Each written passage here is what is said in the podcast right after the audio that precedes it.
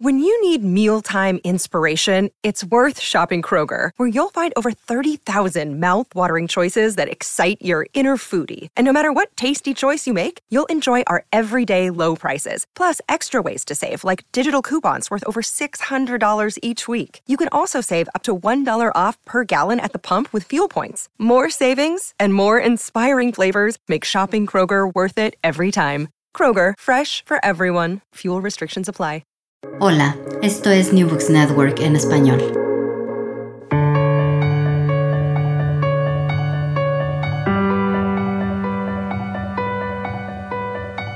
Todo comenzó ayer. Un podcast de la Asociación Española de Historia Económica.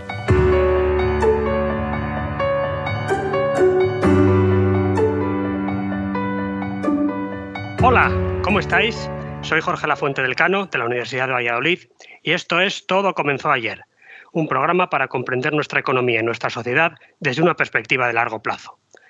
Hoy nos acompaña Jesús Martínez Milán, profesor titular de Historia e Instituciones Económicas en la Universidad de Las Palmas de Gran Canaria. ¿Qué tal, Jesús? Hola, Jorge, ¿qué tal? Buenos días. Jesús Martínez Milán es especialista en la presencia española en el Sáhara y su proceso de descolonización. Entre sus trabajos cabe destacar España en el Sáhara Occidental en la zona sur del Protectorado de Marruecos y Culturas del Litoral, dinámicas fronterizas entre Canarias y la costa sahariano-mauritana, publicado junto con Alberto López Vargados en 2010. Hoy nos visita para hablar de su último libro, Western Sahara, Resource for Extemporaneous Colonization and Decolonization, en colaboración con Claudia Barona y publicado por Nova Science Publisher. Jesús, Vamos a hablar de un tema de gran actualidad y que ha ocupado numerosos titulares en la prensa española en las últimas semanas. Pero antes de abordar esta cuestión, comencemos por el principio. En tu libro se toma como fecha de referencia inicial 1885. ¿En qué situación se encontraba el Sáhara en aquel momento?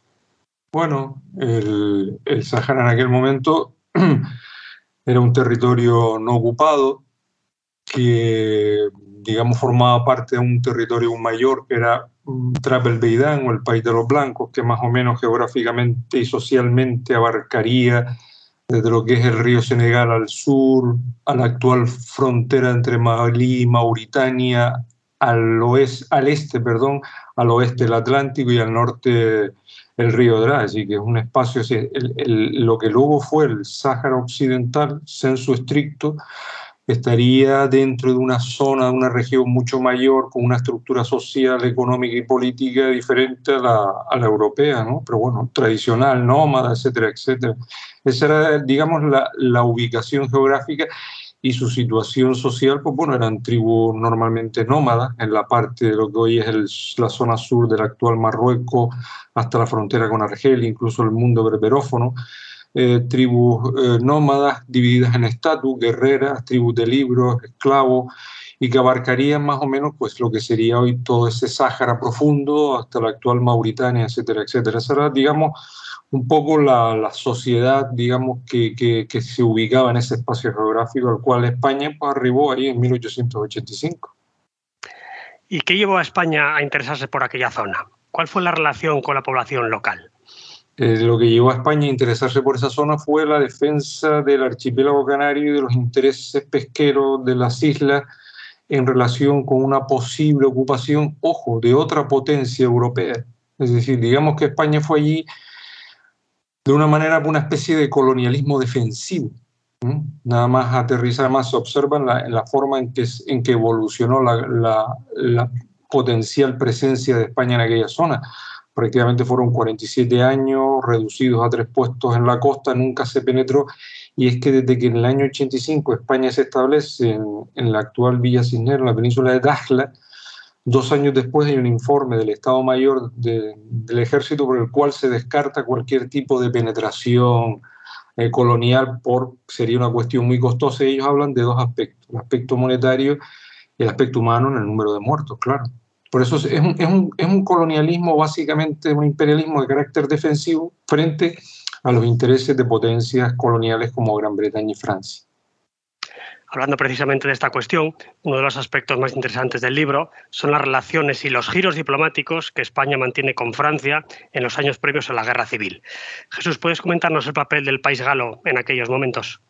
Sí, la, potencia fuerte en la zona fue Francia, ¿no? Es decir, Francia no solo empezó colonizando por el río Senegal, por Senegal y por arriba como a través de Argelia y a través de la zona del protectorado, y su obsesión fue, fue siempre, mm, digamos, hacer coincidir eh, lo que era el África occidental francesa con el norte del África francesa, así con Marruecos. Entonces, claro, ese espacio del interior lo quería dominar por completo.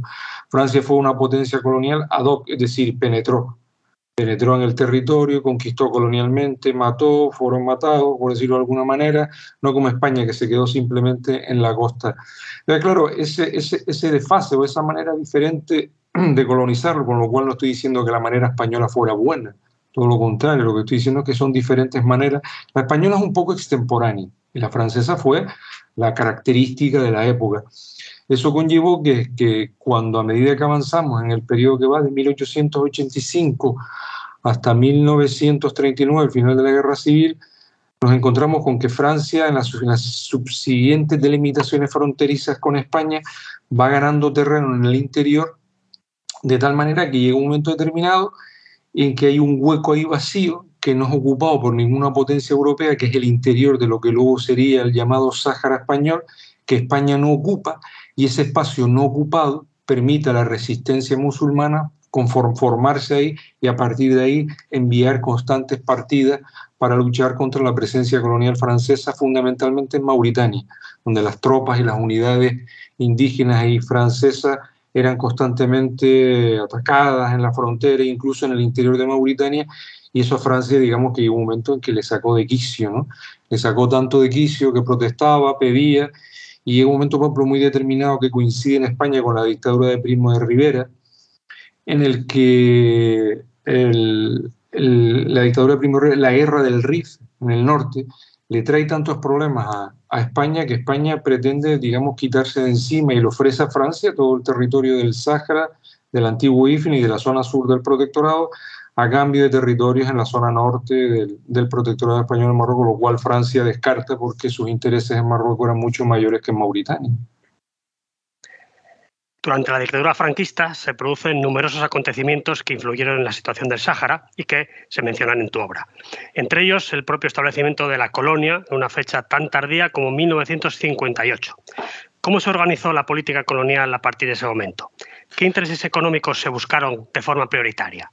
Sí, España, España digamos que mmm, las primeras partidas españolas que empiezan a pasar de los puntos de las zonas costeras al interior es más o menos coincide con el final de la Segunda República. Luego tenemos el interín de la Guerra Civil, una vez que finaliza la Guerra Civil y, llega el régimen de, Franco, la dictadura de Franco, lo que hace el, el, gobierno franquista es, digamos, penetrar y ocupar un territorio que ya tenía que haber ocupado, solo que en un momento, desde un momento coyuntural en el que prácticamente la descolonización llamaba a la puerta de los estados africanos, ¿no? estaba llamando a la puerta. Entonces, digamos que la política, digamos, africana de España en esa zona y en otra estuvo dirigida básicamente por Carrero Blanco, que era Carrero Blanco en presidencia del gobierno y Díaz de Villega en la Dirección General de, de Marruecos y África. ¿no? Y su obsesión era poner en marcha el, el, el Sáhara Occidental para permanecer allí hasta el infinito, como digo yo en el libro, ad infinitum, ¿no? Entonces, ellos estaban convencidos, ellos dos en concreto estaban convencidos de que eh, había recursos naturales, y los había, y los hay, en el Sáhara Occidental potencialmente explotables. Empezaron con, con el principio en la autarquía, en la época autárquica, empiezan intentando poner en marcha a través del INI, porque todo se hace en los años 50 a través del INI, como tú bien sabes, eh, ponen en marcha una, una industria pesquera eh, digamos, unas condiciones que no eran las más adecuadas, fracasa 10 años después con unas pérdidas para la línea realmente considerables. Y entonces una vez que en el tema pesquero, que era un tema básicamente eh, explotado por compañías privadas, fracasa, el Estado se centra en los recursos mineros y fundamentalmente en el descubrimiento de los fosfatos. Digamos que los fosfatos tienen dos periodos bien diferentes, que era la gran obsesión de Guerrero Blanco.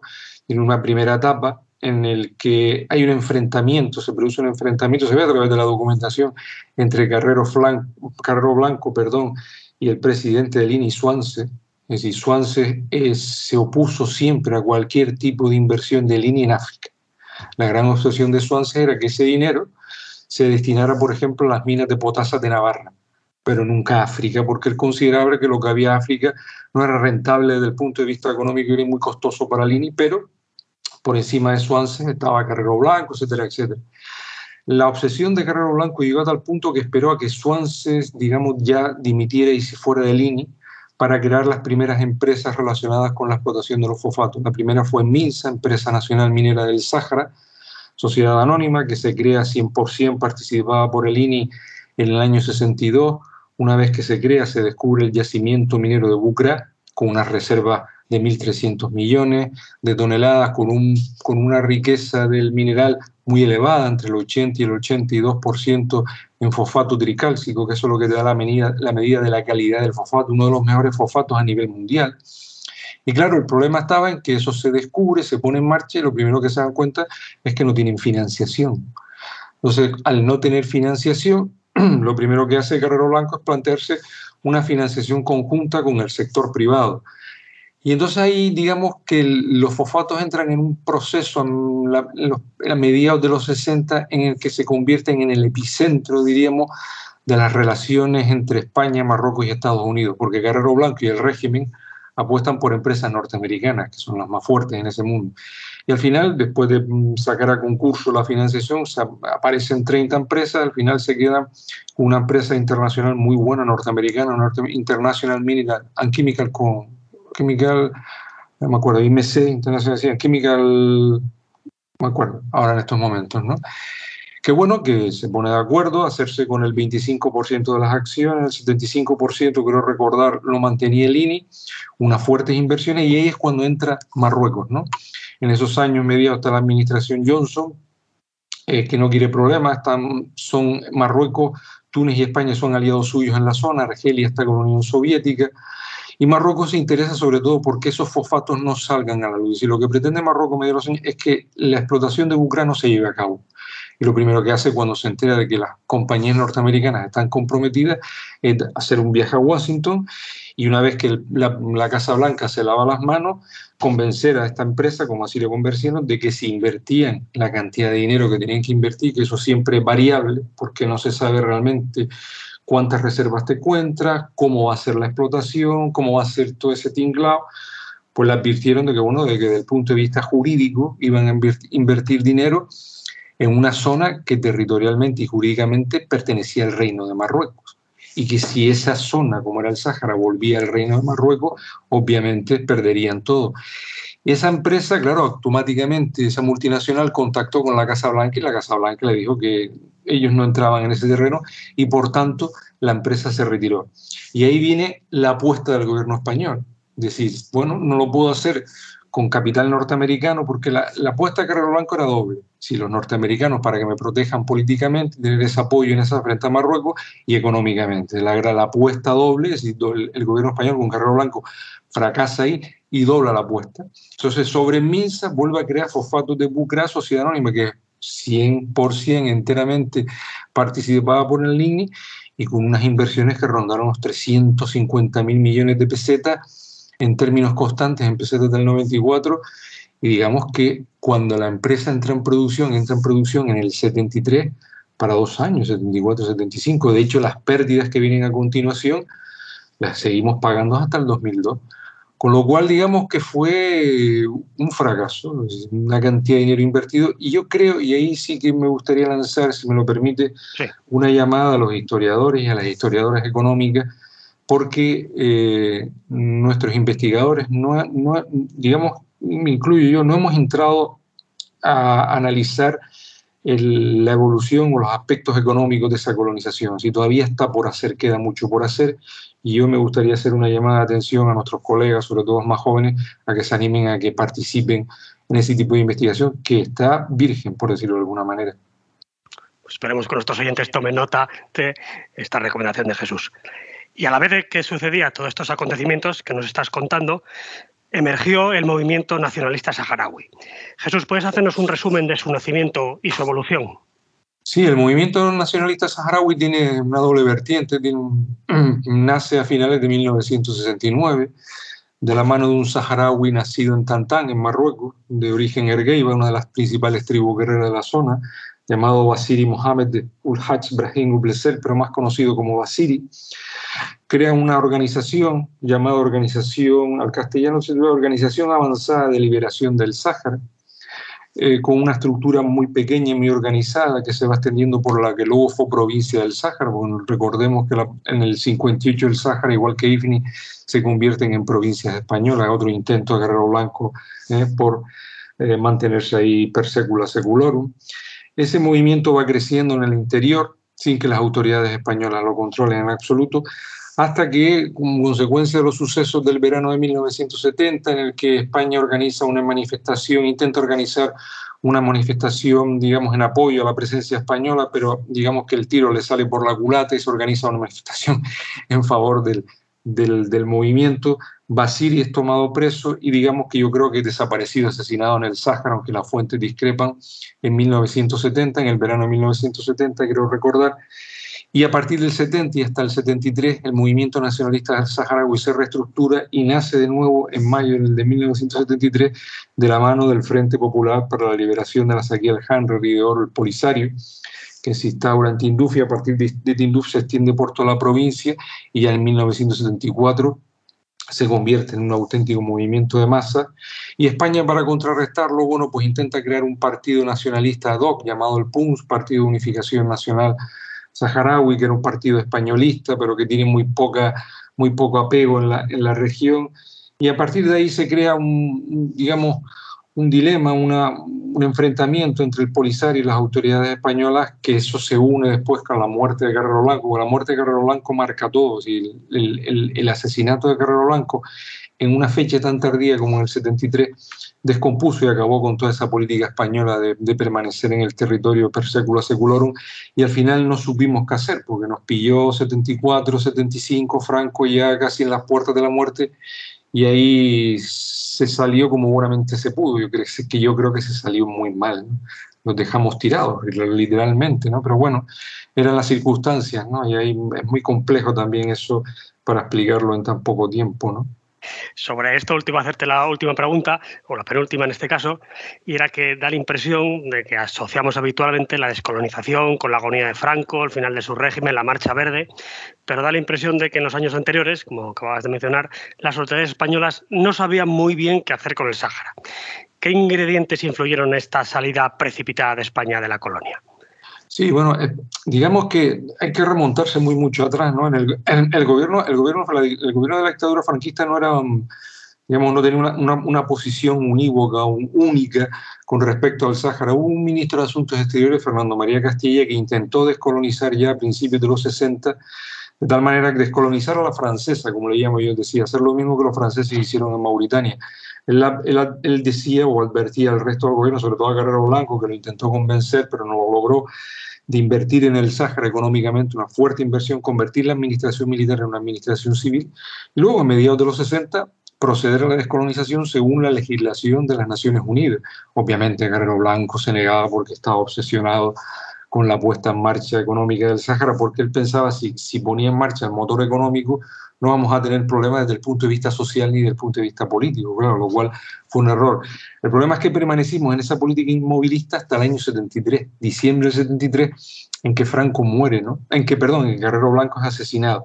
Y a partir de ahí vino, digamos, la, el, gobierno quedó como en un, mar de ideas sin, centrarse y eso unido a la presión de Marruecos, a la presión de Francia, obligó al gobierno al inicio, claro, se veía venir la muerte de Franco, inicio de la transición, a salir de la manera en que se hizo, ¿no? que no fue la manera correcta, todo hay que decirlo, y de esos polvos vienen estos lodos. Para concluir, como señalamos al principio, enlazamos con la actualidad. ¿Cómo se puede valorar la posición de los sucesivos gobiernos democráticos españoles en la cuestión del estatus de esta antigua colonia? Hombre, desde que, España salió de ahí, digamos, el inicio de la transición con UCD hasta el actual gobierno del PSOE, dejando el, actual gobierno del PSOE al lado, por esa medida que ha tomado, todos los gobiernos con respecto a la política del Sahara han mantenido una política, digamos, común, ¿no? No, no, no ha habido alteraciones, así que el respeto de las decisiones tomadas y aprobadas en la Organización de Naciones Unidas, salvo ahora este, este cambio brusco que no ha sido, que ha sido un cambio sin, sin el consenso en la política nacional. y que nos va a traer bastantes problemas, creo yo, ¿no? Que parezca, parezca que no, pero bueno, el, peso del lobby marroquí en España siempre ha sido determinante, determinó un poco tal y como nos salimos y está determinando esta situación, pero yo creo que no es una situación muy correcta porque hemos abandonado nuestra política, nuestra tradicional política neutral, que a algunos les parecía equivocada, pero bueno, que yo creo que era desde mi modesto punto de vista, la más correcta, aunque parezca, digamos, que es una política que no iba a salir nunca del impasse en el que nos encontramos. Pero vamos camino, o llevamos camino casi 50 años, medio siglo dentro de poco, de que no hay una solución definitiva sobre el Sáhara Occidental y parece que ahora se apuesta con el apoyo de Estados Unidos por una salida en la que el Sáhara Occidental quede dentro del Reino de Marruecos con una cierta autonomía, pero formando parte del actual Reino de Marruecos, con lo cual eso no coincide con las resoluciones de Naciones Unidas desde el año 75-76. Jesús Martínez Milán, profesor de la Universidad de Las Palmas de Gran Canaria y autor del libro Western Sahara, Resource for Extemporaneous Colonization and Decolonization, publicado por Nova Science Publisher. Muchas gracias por estar con nosotros en el programa de hoy. Gracias a ti, Jorge. Un abrazo. Nosotros volvemos en 15 días y lo haremos con Domingo Gallego para hablar de los caminos del progreso, porque también en lo que al desarrollo económico se refiere, todo comenzó ayer.